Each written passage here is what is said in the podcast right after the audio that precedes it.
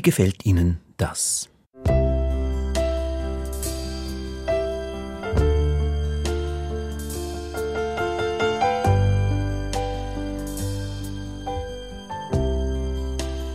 Oder das?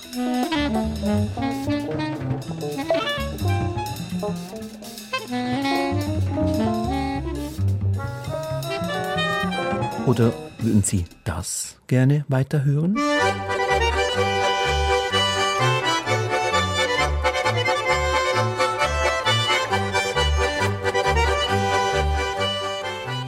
Schon nach wenigen Sekunden können wir sagen, ob wir eine Musik gut finden oder ob wir damit überhaupt nichts anfangen können.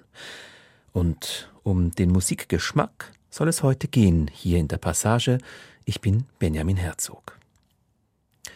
Warum hören wir welche Musik? Wie bildet sich unser Geschmack?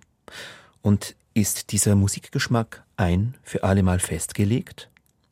Darüber habe ich mich mit Melanie Wald-Fuhrmann unterhalten.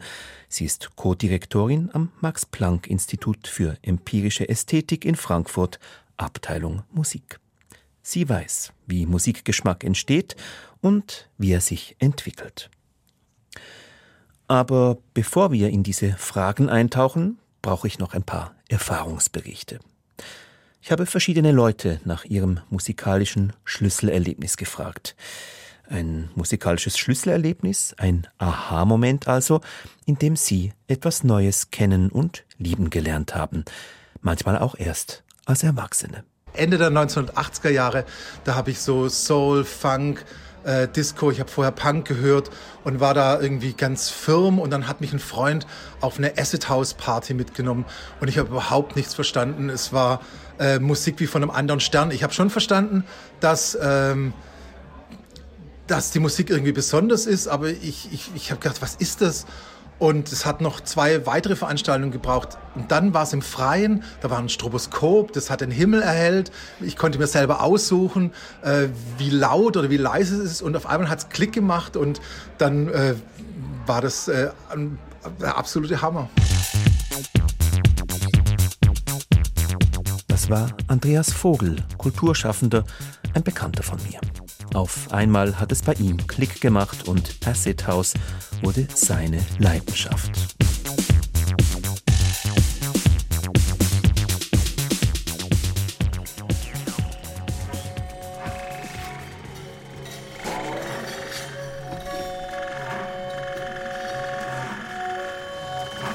Das war vor einigen Jahren in Rümlingen neue Musik in Rümlingen, ein Waldspaziergang, ein Nachtspaziergang durch einen Wald. Aus dem Dunkeln kamen Klänge von mehreren Stimmen, von einem Kontrabass und man wanderte da dem beleuchteten Pfad entlang. Und aus dem Wald trat man auf eine große Wiese. Im Mondlicht standen da ganz viele Betten weiß bezogen. Da konnte man sich hinlegen und den Klängen lauschen, die aus dem Wald kamen. Das war wunderschön. Das ist Barbara Hummel. Sie ist Redaktionsassistentin bei uns im SRF und der Nachtspaziergang in Rümlingen hat ihren Kompass, den musikalischen, neu eingestellt. Dass sich der neuen Musik äh, eine noch größere Chance gab als vorher. Ähm, auch dass die Musik nicht im Konzertsaal stattfinden muss, sondern auch in ganz ungewöhnlichen Orten stattfinden kann und dass es ganz wunderbare ähm, Kombinationen gibt ähm, vom Klang, von, vom Raumerleben. Äh, das war genial.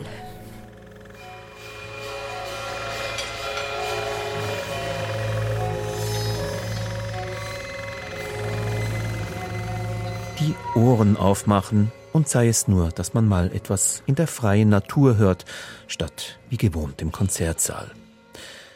Noch ein Beispiel? Bitte. Manchmal kann diese neue Perspektive auch daher kommen, dass jemand ein Instrument neu entdeckt, es von einer außergewöhnlichen Innenperspektive bewundern lernt. Der Brüder hat Orgelstunde dürfen haben. Und dann hat er mich einmal in die Orgel reingenommen. Und das, das ist natürlich auch etwas Unglaubliches. Das war so ein Eindruck, gewesen, die vielen Pfeifen. Wenn ich mich mal erinnere, sind es etwa vier, viereinhalbtausend Pfeifen vom 16 äh, Fuß bis zu einer so ganz kleinen Pfeife, so Piccolo. Jetzt weiss ich, dass ein Mann kann all diese Pfeifen aktivieren. Das sagt Peter von Almen, Pensionär und seit diesem Erlebnis hört er diese Orgelmusik mit ganz anderen Ohren.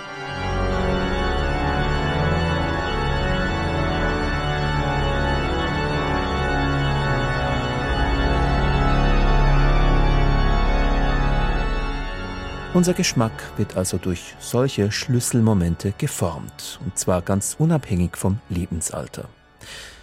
Doch wo beginnt das alles mit dem Geschmack? Damit, dass wir gewisse Musik mögen und andere nicht? Ich fahre mit dieser Frage nach Frankfurt, ans Max-Planck-Institut für empirische Ästhetik, Abteilung Musik. Das Institut erforscht, wem was warum gefällt und unter welchen Umständen das so ist Interdisziplinär wird in Frankfurt nach den Grundlagen der ästhetischen Lust gesucht. Ich treffe am Max-Planck-Institut Melanie Wald-Fuhrmann, Musikwissenschaftlerin dort und Co-Direktorin.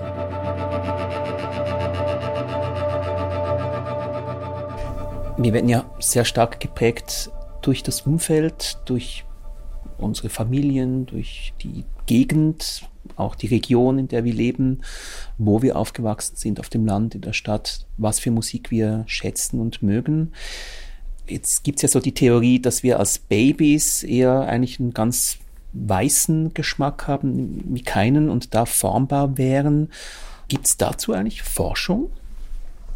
Das ist die sogenannte Theorie der musikalischen Offenohrigkeit, die existiert und entsprechend Forschung dazu, die geht vor allem auf Beobachtungen, dass an, an Schulkindern, Geschmacksstudien an Schulkindern, die so zeigen, bis so zum Alter von zehn plus minus finden Schulkinder alles Mögliche gut, auch Klassik, auch experimentelle Musik, Rockpop sowieso. Und wenn sie dann aber 12, 13 und älter werden, dann mögen sie Klassik meistens nicht mehr, wären auch weniger interessiert an experimenteller Musik und die, die und verengen sozusagen den Geschmack. Und da das jetzt an, an westlichen Schulkindern ist, haben die dann eben einen Pop-Rock-Geschmack. Das wäre jetzt anderswo sicher anders, aber das ist die Idee, dass ein relativ offener Geschmack enger wird. Es ist allerdings nicht ganz so, dass wir im, im Mutterleib oder also im Mutterleib vielleicht gerade noch am Anfang, aber dass wir, wenn, wenn wir Babys sind, ein völlig unbeschriebenes Blatt sind musikalisch, denn Embryonen können ab sechs Monaten hören im Mutterleib und ab da beginnt im Grunde schon eine musikalische Prägung.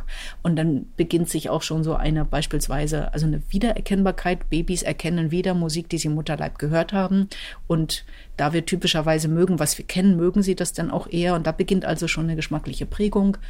Aber auch so etwas wie eine Präferenz für Konsonanz versus Dissonanz bei West mit westlicher Musik sozialisierten Babys ähm, setzt schon relativ früh ein. Und insofern Geschmacksbildung geht im Mutterleib los. Und wo endet sie?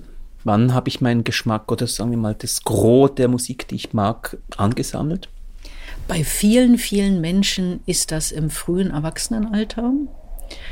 Das heißt aber nicht, dass das so sein muss. Das hat einfach Gründe der Lebensphasen. Also unsere westliche Kultur legt es uns nahe, wenn wir Teenager sind, uns intensiv mit zeitgenössischer Musik, also Popmusik auseinanderzusetzen, da irgendwie unsere Identitätsbildung sowohl in sozialer Hinsicht wie in individueller Hinsicht dran durchzuexerzieren.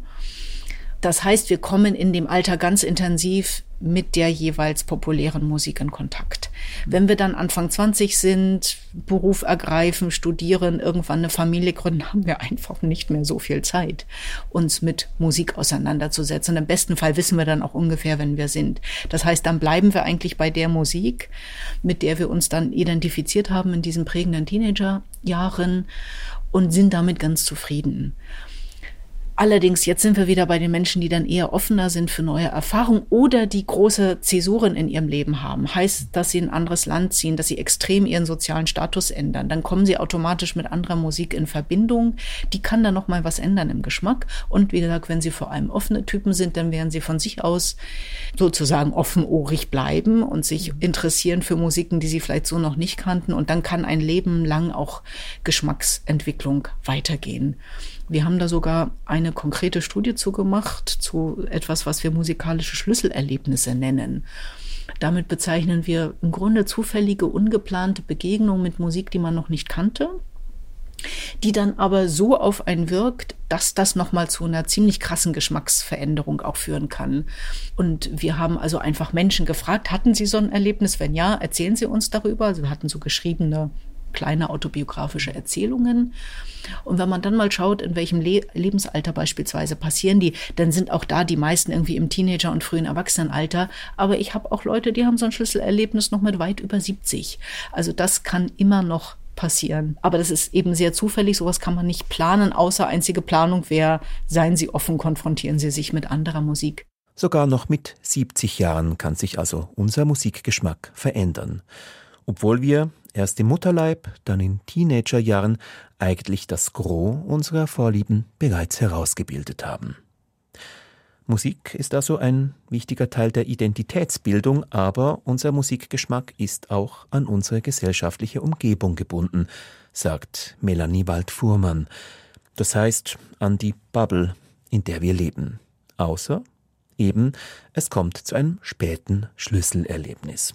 Und was ich sehr rührend fand an diesen Geschichten zu Schlüsselerlebnissen ist, dass sie sozialisationsunabhängig sind. Also sie spülen Musik in den eigenen Musikgeschmack, der einem sonst über die reine Sozialisierung nicht wirklich bekannt und vertraut geworden wäre. Und sehr oft wird das dann die Musik, die die Menschen ganz besonders lieben, mit der sie sich ganz doll identifizieren, bei der sie wirklich das Gefühl haben, das ist meine Musik, die spricht über mich, die spricht von mir, die berührt mich im Allerinnersten. Und da würden wir doch sagen, es wäre wirklich jedem zu wünschen, genau diese Musik zu finden. Und wenn ich Musikgeschmack nur über Sozialisierung ausbilde, ist die Wahrscheinlichkeit, dass das eintritt, nicht unendlich groß.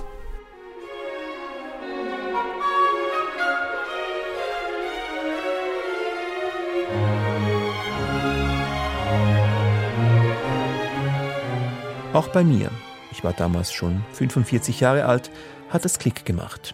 Mit dieser Musik. Anton Bruckners Fünfter Sinfonie.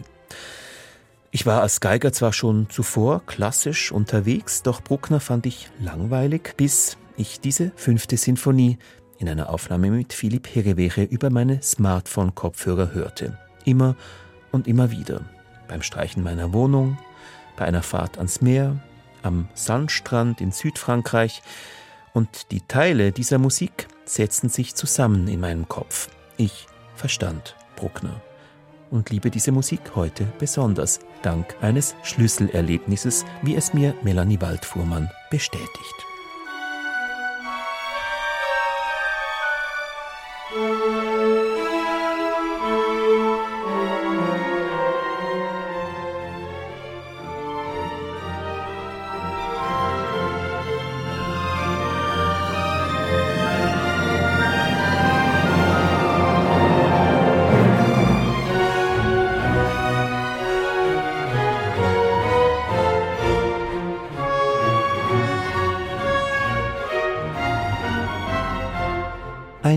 Technisches Gadget, also ein Smartphone, das mir meine Lieblingsmusik abspielt, wann und wo ich will. So etwas haben wir heute fast alle. Das heißt auch, wir haben schier unbeschränkt Zugang zu Musik, zu allen Arten von Musik. Ich bin völlig frei darin, mit welchem Soundtrack ich mein Leben gerade untermalen möchte, könnte theoretisch alles Mögliche hören. Aber irgendwie kommt mir das komisch vor, denn ich höre ja nicht alles Mögliche. Die Frage in Frankfurt an Melanie Wald-Fuhrmann, bin ich wirklich ganz frei in der Wahl? Sie sind ein bisschen natürlich noch an die Verfügbarkeit von Musik gebunden. Nicht alle Musik, die es je gab oder heutzutage gibt, ist so leicht digital verfügbar wie andere. Also da gibt es einen Bias, ne, würde ich schon sagen, zu, sagen wir mal, westlicher Musik, global erfolgreicher Musik, die aber auch meistens irgendwie aus dem, aus dem erweiterten Westen kommt. Und sie sind natürlich auch insofern nicht frei, als sie sicherlich nur nach der Musik suchen werden, die sie kennen und von der sie wissen, dass es sie gibt und mit der sie in Vorerfahrung haben, die sie darauf schließen lässt, ob sich jetzt diese Musik in diesem Moment eignen würde oder nicht. Also die Frage, welches Repertoire kennt man eigentlich, das ist schon eine ganz große in diesem Zusammenhang. Und jetzt muss man mal sagen, es gibt einfach viel, viel, viel mehr Musik, als überhaupt irgendein Mensch kennen kann.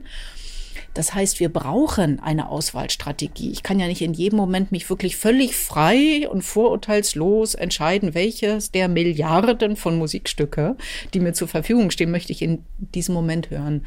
Das heißt, Vorerfahrung mit Musik, ähm, filtern das schon mal und reduzieren die Musik, über die ich im Moment plausibel nachdenke.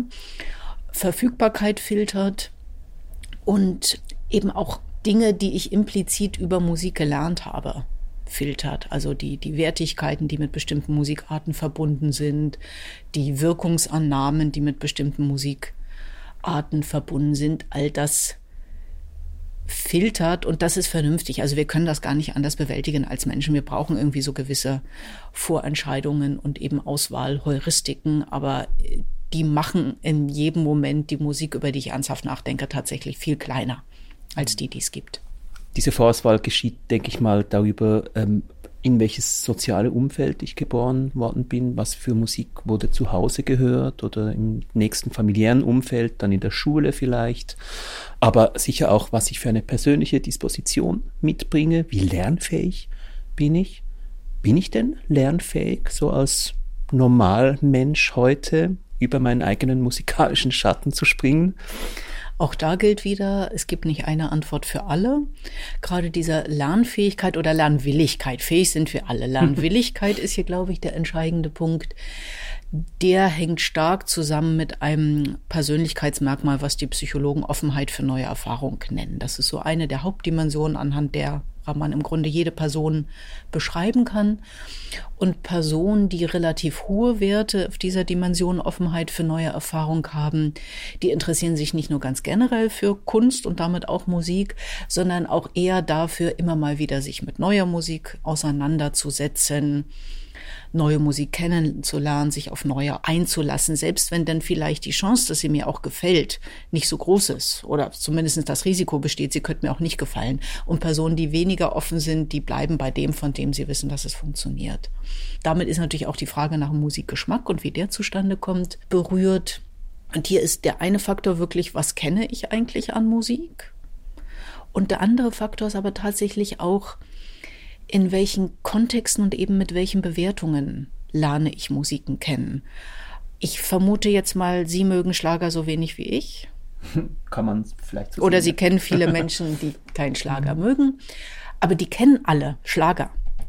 Also hier ist nicht das Kennen automatisch zu mögen führt, weil bestimmte Arten von Menschen, das sind dann die, die besser gebildeten mit den guten Jobs, die Schlager kennengelernt haben als eine Art von Musik, die nicht zu ihnen passt, zu ihrer sozialen Gruppe.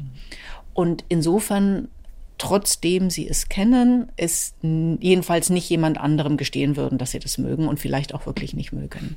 Also das sind immer, das Kennen ist das eine die Passung zum, zum sozialen Ich ist das andere. Und dann als dritte Dimension gibt es noch so Persönlichkeitseigenschaften, die weitgehend, nicht völlig, aber weitgehend unabhängig sind vom, von der sozialen Zugehörigkeit, dem sozialen Ich, die dann auch nochmal unterscheiden in Bezug auf, auf die Musik, die man eher mag oder nicht. Und ein Geschmack ist dann natürlich tatsächlich etwas, was ganz stark ein, eine Auswahlhilfe darstellt. Also wenn ich jetzt überlege, welche Musik möchte ich gerne hören, denke ich erstmal eh nur an die Musik, die ich mag, also die meinen Geschmack ausmacht. Wenn Sie sagen, es geht um Musik, die ich mag, würde ich jetzt sagen, Musik, die schön ist für mich. Ist das eine brauchbare Kategorie für die Forscherin, das Schöne? Für mich sind alle Kategorien brauchbar, die für die Musikhörerinnen und Hörer, die ich erforsche, brauchbar sind. Also wenn Sie mir das jetzt so sagen, nehme ich das an und würde damit arbeiten. Und natürlich ist schön die ästhetische Kategorie. Das ist ganz klar. Auch für Musik. Wenn ich jetzt aber frage, mögen Sie nicht auch bestimmte Musik, weil Sie sie interessant finden, würden Sie das vielleicht auch nicht verneinen. Also es gibt definitiv mehr als nur eine positiv besetzte ästhetische Kategorie. Und das wandelt sich auch durchaus oder ist unterschiedlich in Bezug auf musikalische Epochen und musikalische Genres oder Gattungen. Also manche Arten von Musik setzen beispielsweise deutlich mehr auf das Interessante, andere setzen mehr auf das Schöne, wieder andere setzen auf das Rührende oder emotional Expressive oder Beeindruckende. Dann gibt's aber auch andere, die auf bewusste Verstörung und kognitive Überforderung setzen. Ich frage deshalb, weil das Schöne scheint mir doch, hat sich sehr bequem gemacht auf dem Sofa, trotz der Dadaisten oder Poetisten oder der Musik concrète oder der Geräuschhaftigkeit vielleicht ähm, in Stücken von Helmut Lachenmann. Warum hat sich das Schöne so, hat es sich so bequem gemacht? Das ist jetzt wirklich eine anthropologische Frage, würde ich sagen. Das Schöne ist, den Menschen nicht auszutreiben, auch wenn, wenn moderne Künstler das seit 100 Jahren versuchen, muss man wirklich sagen. Also es gibt einige Gruppen des Publikums, die lassen sich darauf ein, auch am nicht schönen ästhetisches Gefallen zu finden. Wir hatten da auch eine ganz schöne Studie bei uns am, am Hause, die dazu eben geforscht hat, wie beschreiben Menschen, die von sich sagen, ich mag moderne zeitgenössische Kunstmusik, wie beschreiben die ihr ästhetisches Erleben, was für ästhetische Kategorien haben die und da war tatsächlich schön jetzt keine wirklich relevante Kategorie. Und das ist sie ja auch im Diskurs nicht, um diese Art von Musik. Aber man muss schon ehrlich sagen, die Mehrheit der Menschen mag vom Schönen doch nicht ganz lassen. Und dann kann man überlegen, ob das doch eine Sehnsucht ist, die uns Menschen irgendwie angeboren ist, die wir vielleicht erstmal auf so etwas wie andere Menschen, Landschaften beziehen und dann sekundär auf Kunst übertragen haben.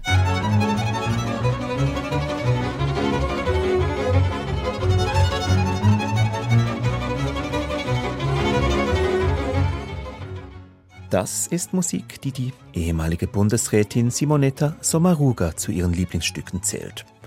Sie organisierte sogar ein Konzert mit dieser Gruppe, dem Ensemble Nora, nach ihrem ersten Ständeratswahlkampf.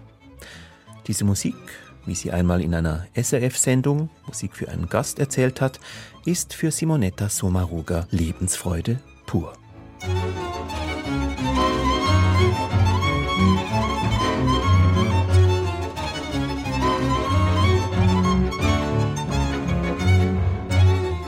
Das ist die Passage auf SRF 2 Kultur. Ich bin Benjamin Herzog und wir sprechen hier über den Geschmack in der Musik.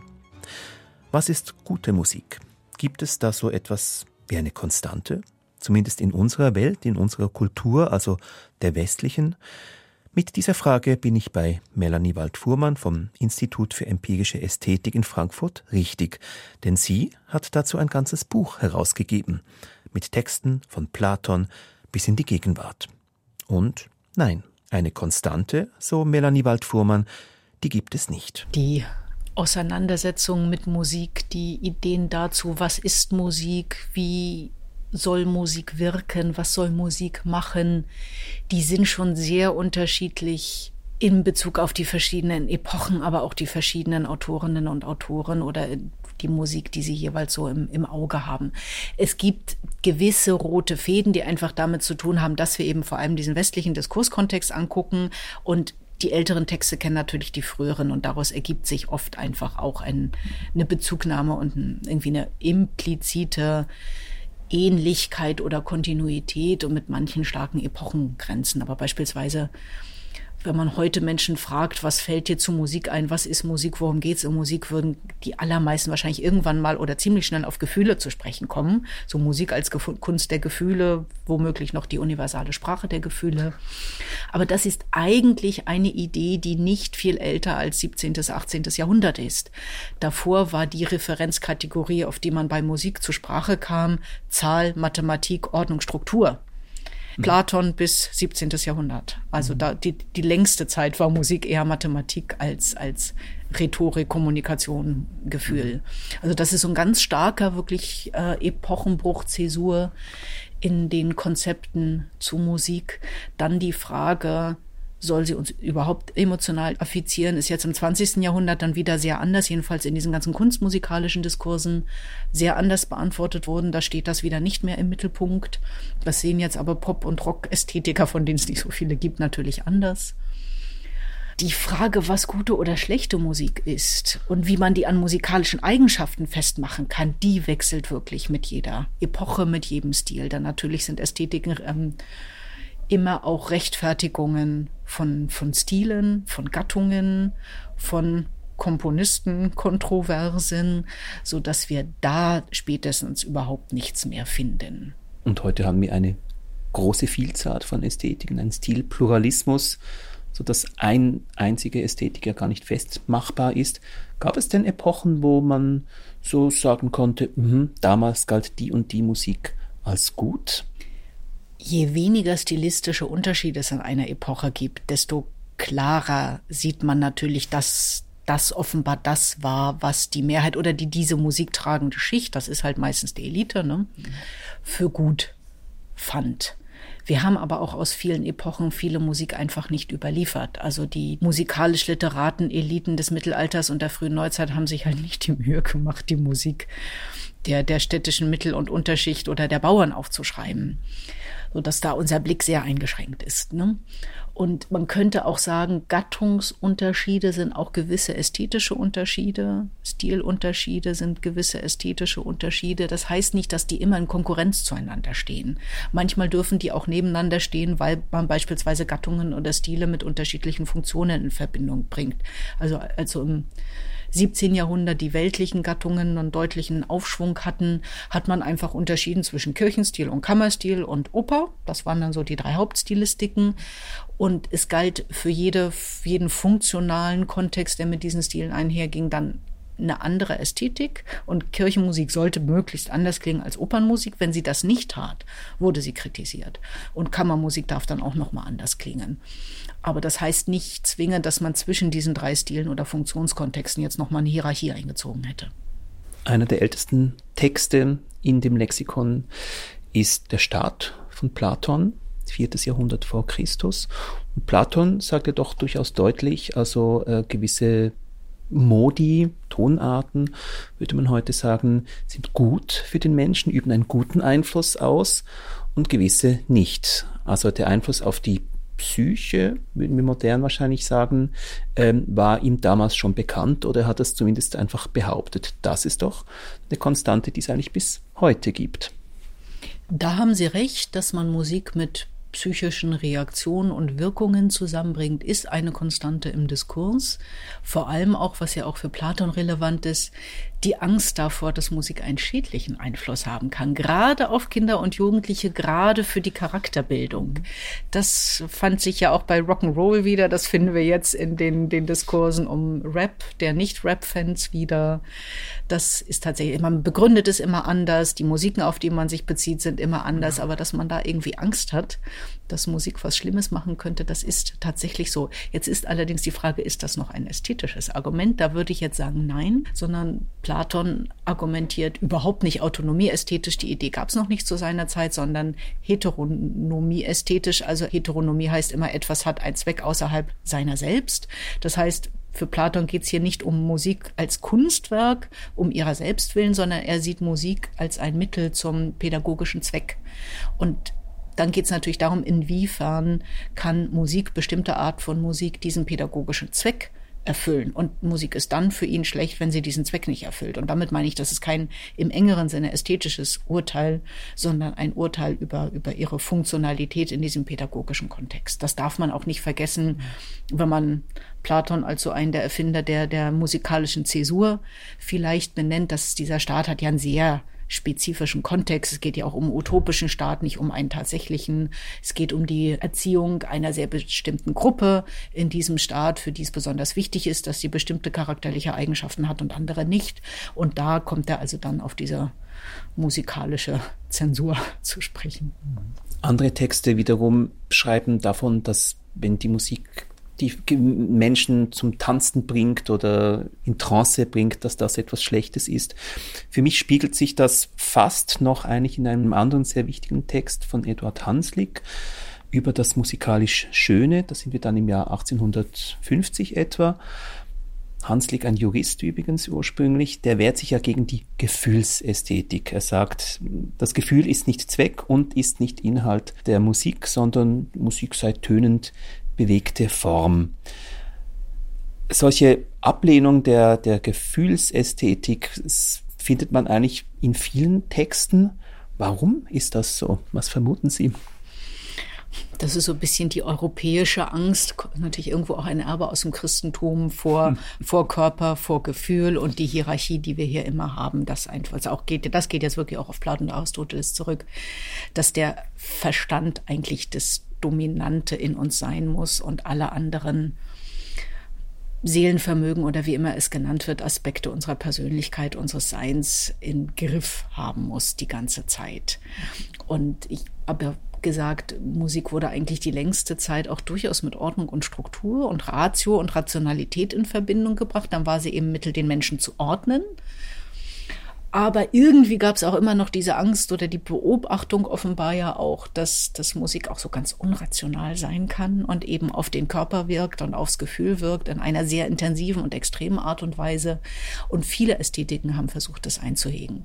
Die musikalische Praxis hat das offenbar ganz anders gesehen, sonst hätten die Ästhetiker es nicht einhegen müssen. Ne?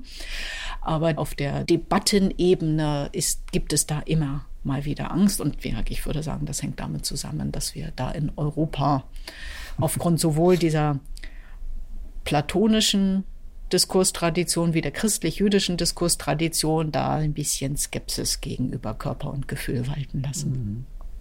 Ich finde es schön formuliertes ähm, Hegel, der sagt, ja, also Musik ist eigentlich kein Ausdruck einer unvermittelten Gefühlsregung. Also ich sprich das Baby, das Musik macht, sondern es ist ähm, ja auch eine, ein Ausdruck einer Ordnung und am besten eben These, Antithese, kommt es zusammen in einer synthetischen, äh, in einer Synthese. Das ist dann Musik. Wie hat er sich das vorgestellt? Hegels grundsätzliche Idee bei für Kunst ist ja das sinnliche Erscheinen der Idee. Also er, wie alle, sagt schon, Kunst arbeitet mit, mit sinnlichen Mitteln, also geht über die Wahrnehmung, über die sinnliche Wahrnehmung, bleibt aber nicht dabei, sondern findet eigentlich sozusagen Formen, Symbole, sinnlich wahrnehmbare Metaphern irgendwo für Ideen. Da sind wir wieder beim Geistigen und dann sind natürlich Ideen, die nichts mit Gefühlen zu tun haben, nochmal auf einer anderen Ebene angesiedelt.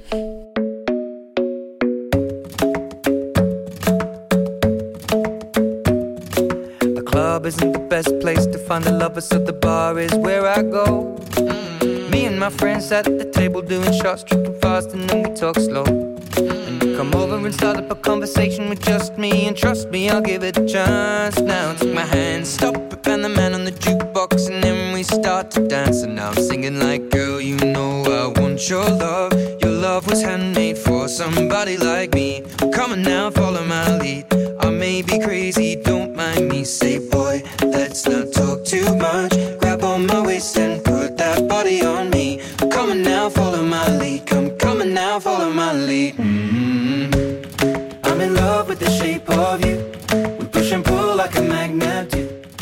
Das ist Shape of You von Ed Sheeran, die Lieblingsmusik von sehr, sehr vielen Menschen. Der Song gehört mit über drei Milliarden Abrufen auf Spotify zu den beliebtesten Songs einer weltweiten Hörerschaft.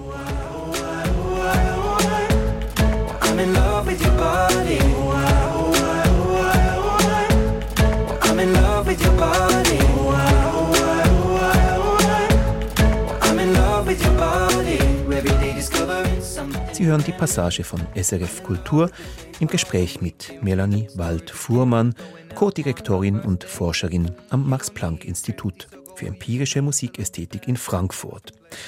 Und dort wird nicht nur darüber geforscht, welche Musik wem gefällt, sondern auch darüber, welche Musik wem nicht gefällt. Das ist Forschung, die vor allem meine Kollegin Julia Merrill macht.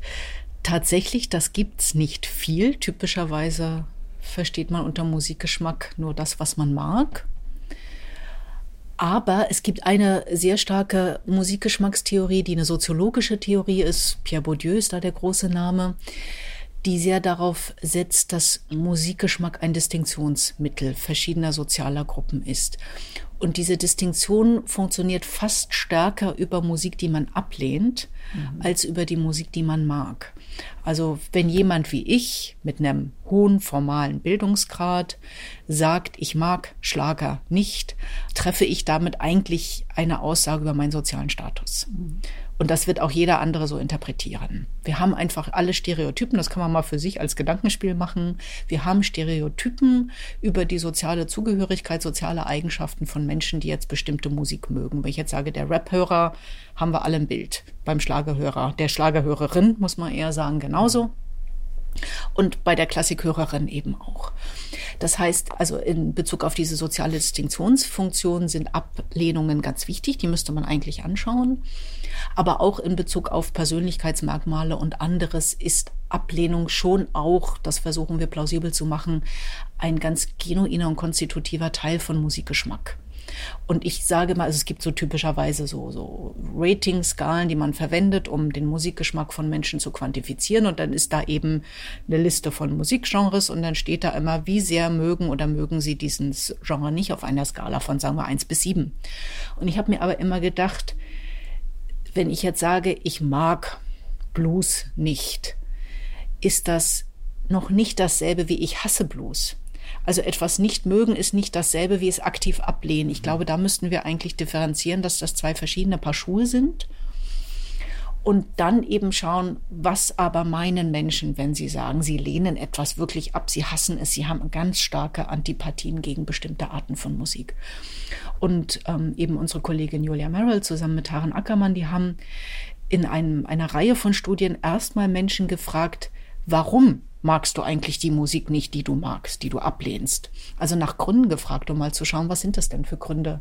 Und dann gibt es wirklich ein ganzes Spektrum von Gründen. Und die unterscheiden sich auch darauf hin, ob ich jetzt begründe, warum ich beispielsweise ein ganzes Genre wie Schlager nicht mag oder ob ich als Klassikfan sage, hm, Bruckner finde ich ganz toll, aber vielleicht kann ich mit Maler nicht so viel anfangen oder die, der alte Streit der Brahminen und Wagnerianer, ne?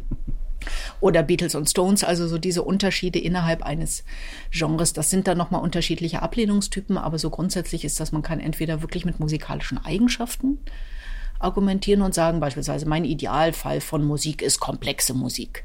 Und dann mag ich simple nicht. Ich kann aber auch sagen, ich will, dass mich Musik berührt und ich mag Musik nicht, die mich kalt lässt, beispielsweise oder ich ähm, will mich mit dem Inhalt von Musik identifizieren können. Und da mag ich vielleicht als Mitte- bis Links-Person nicht Rechtsrock. Oder ich mag, das kam tatsächlich oft, ich mag die Menschen nicht, die Schlager mögen. Deswegen mag ich Schlager nicht, weil ich mich, will ich mit denen nichts gemeinsam habe und oder nichts gemeinsam haben will. Also sieht man schon, das ist ein großes Spektrum von Ablehnungsgründen, die nicht nur mit den musikalischen Eigenschaften im engeren Sinne, sondern eben auch mit ihrer Wirkung, ihrem Inhalt, ihrer sozialen Verortung zu tun haben.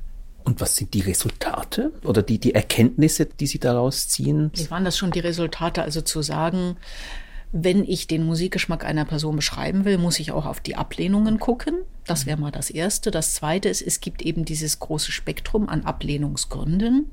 Es gibt einen Unterschied in den Ablehnungsgründen, ob ich jetzt ein Genre ablehne oder nur einen Teilbereich oder gar nur einen Künstler, eine Band, einen Komponisten innerhalb eines Teilbereichs ablehne.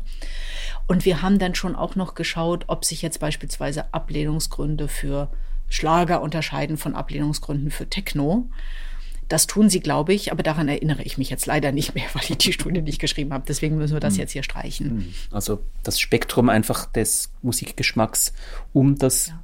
abgelehnte oder nicht gemochte ja. zu erweitern, ja. klärt das Bild derjenigen Person oder Gruppe stärker.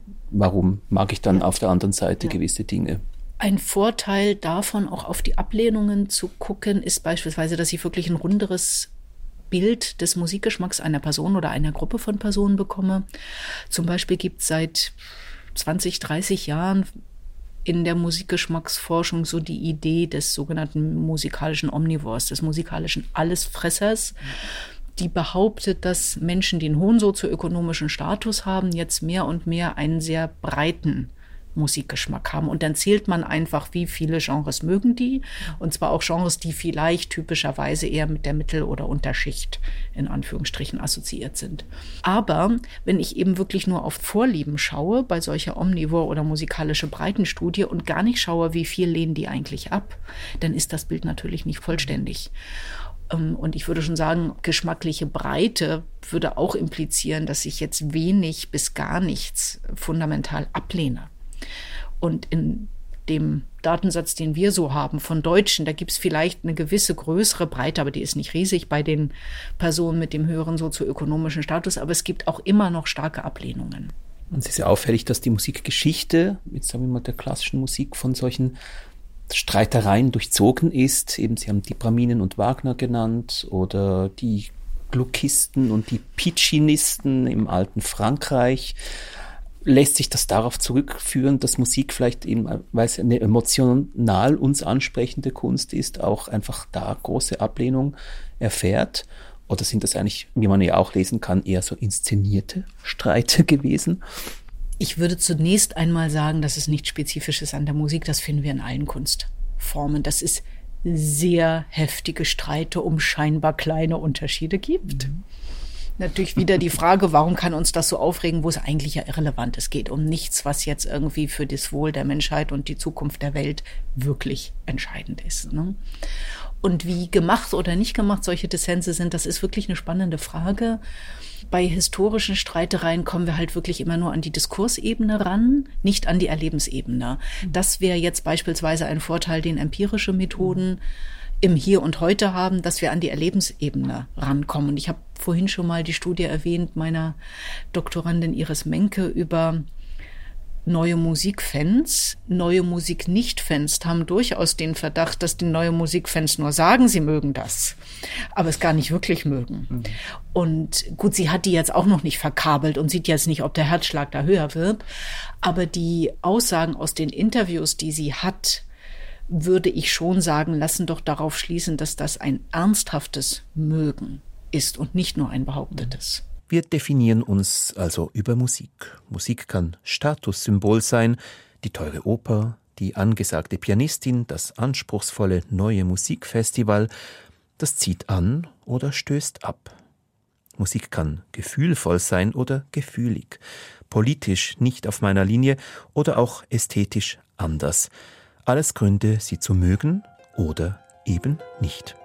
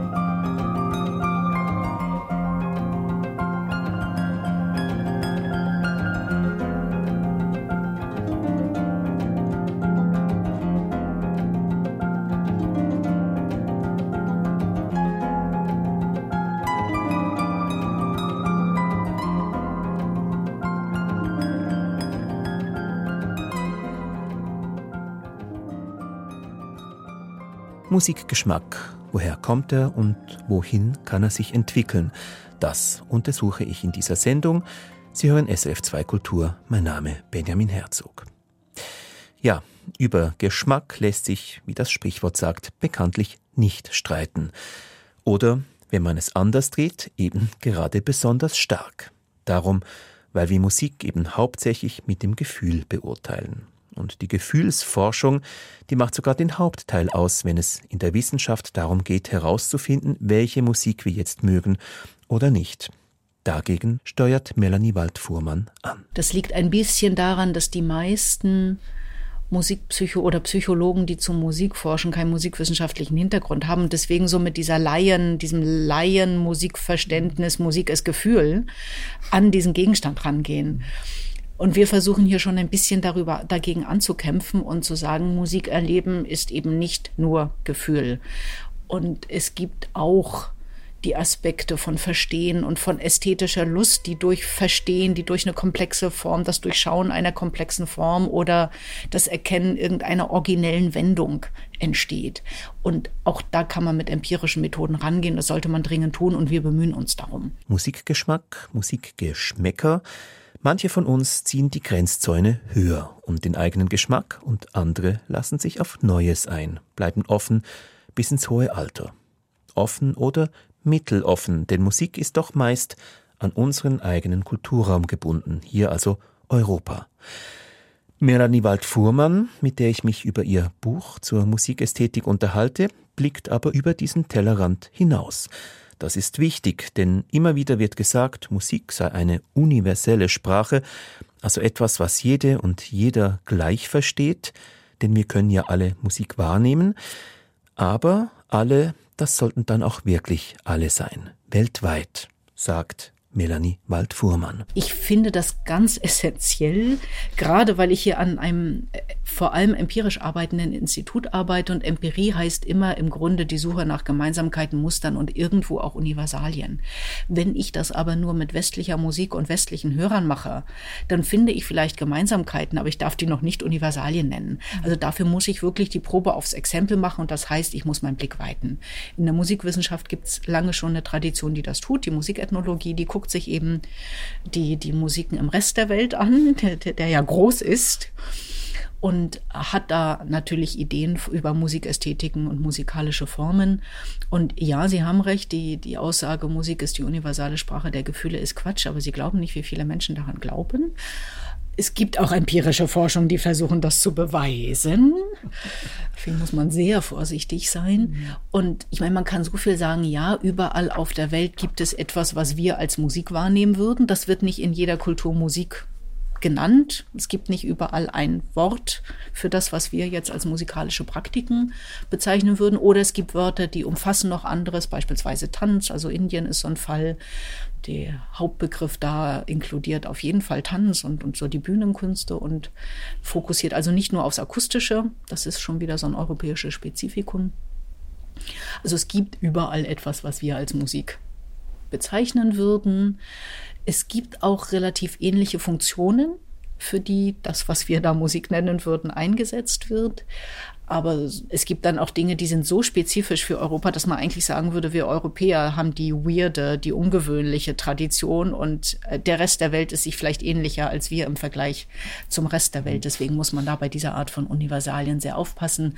Und was eigentlich dieser Idee der universalen Sprache der Gefühle zugrunde liegt, ist ja A, bei Musik geht es primär um Gefühle. Das ist schon, haben wir vorhin drüber geredet, schon nicht etwas, was für die europäische Diskussion immer gilt. Und es ist auch nichts, was für die Musiken weltweit überall und immer gilt. Also da muss man schon deutliches Fragezeichen setzen, wenn nicht ein es durchstreichen. Und universale Sprache heißt ja, ich verstehe den Emotionsausdruck auch von Musik, mit der ich kulturell nicht vertraut bin. Das ist jetzt wirklich eine empirische Hypothese, die man testen kann. Haben wir auch gemacht. Und das stimmt einfach nicht, muss man ganz ehrlich sagen. Und jeder kann für sich da mal selber den Test machen. Wenn Sie beispielsweise keine Erfahrungen mit Peking-Oper haben, hören Sie sich das mal an. Da werden Sie vielleicht einen emotionalen Eindruck bekommen, aber das garantiert nicht der, um den es da wirklich geht. Mhm. Also das ist auch eine Sprache, die man lernen muss.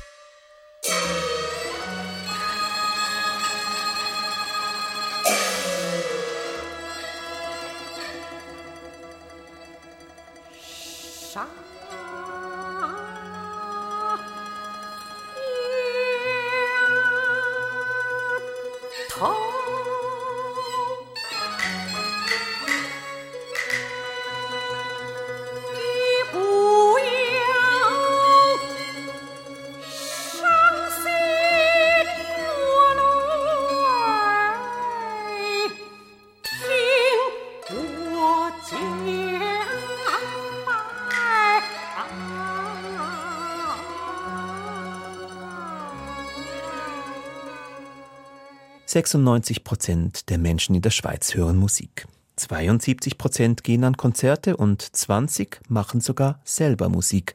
Das hat das Bundesamt für Statistik herausgefunden. Eines scheint also klar. Wir brauchen Musik.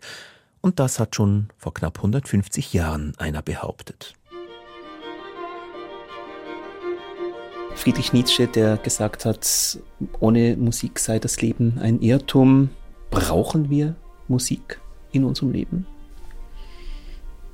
Wirklich existenziell nicht. Bei aller Liebe zu Musik, das wäre, glaube ich, wirklich übertrieben. Ich würde aber schon sagen, sie kann das Leben schöner, intensiver, beglückender machen. Und für viele Menschen ist Musik auch etwas, was ihnen enorm hilft in Herausforderungen, in Lebenskrisen. Wir haben Forschung zu Musik in Corona, Musik im Ukraine-Krieg. Also es geht auch so weit. Mhm. Es gibt aber natürlich, muss man auch sagen, für andere Menschen können andere Künste oder eine ganz andere Beschäftigung durchaus ähnliche Zwecke erfüllen. Also die Überhöhung von Musik ist durchaus auch ein roter Faden der europäischen Musikästhetik und Musikanschauung, um da nochmal den Bogen zu schlagen.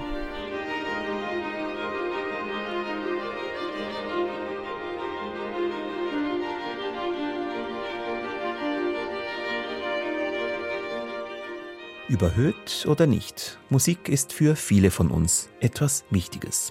Und auch Sie werden sich vielleicht beim Radiohören, im Konzert, bei Zufallsbegegnungen künftig fragen, ja, warum gefällt mir diese Musik? Weil ich sie schon immer mochte oder weil ich gerade etwas Neues kennenlerne? Denn, so habe ich gelernt, unser Geschmack ist erweiterbar, kann sich verändern, neu einstellen.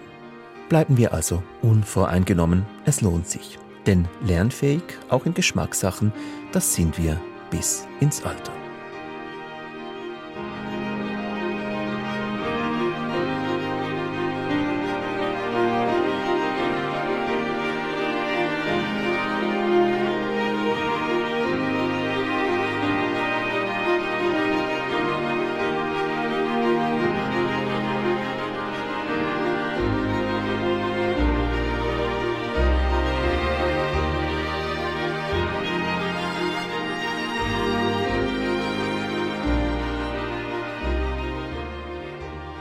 Das war die Passage vom Geschmack in der Musik.